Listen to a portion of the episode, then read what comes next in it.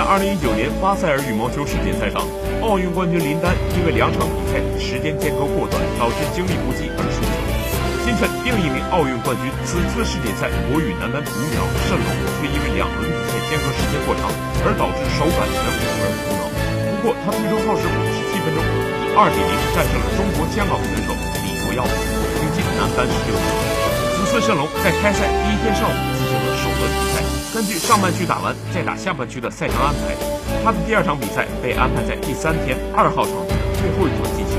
比赛结束已经是当地时间二十一点，两场比赛间隔了五十多个小时。谌龙并不认同得到了充分休息这一说法，两天没打球了，比赛场地也从一号场地换到了二号场地，得重新适应场地。比赛感觉反而受到了一次影响，但也没办法，赛程早就安排好了。二比零的大比分看似轻松。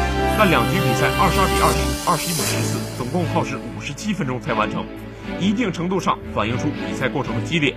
赛后，谌龙将获胜原因归功于充分准备。今年马来西亚大师赛和他交手过一次，所以准备的比较好。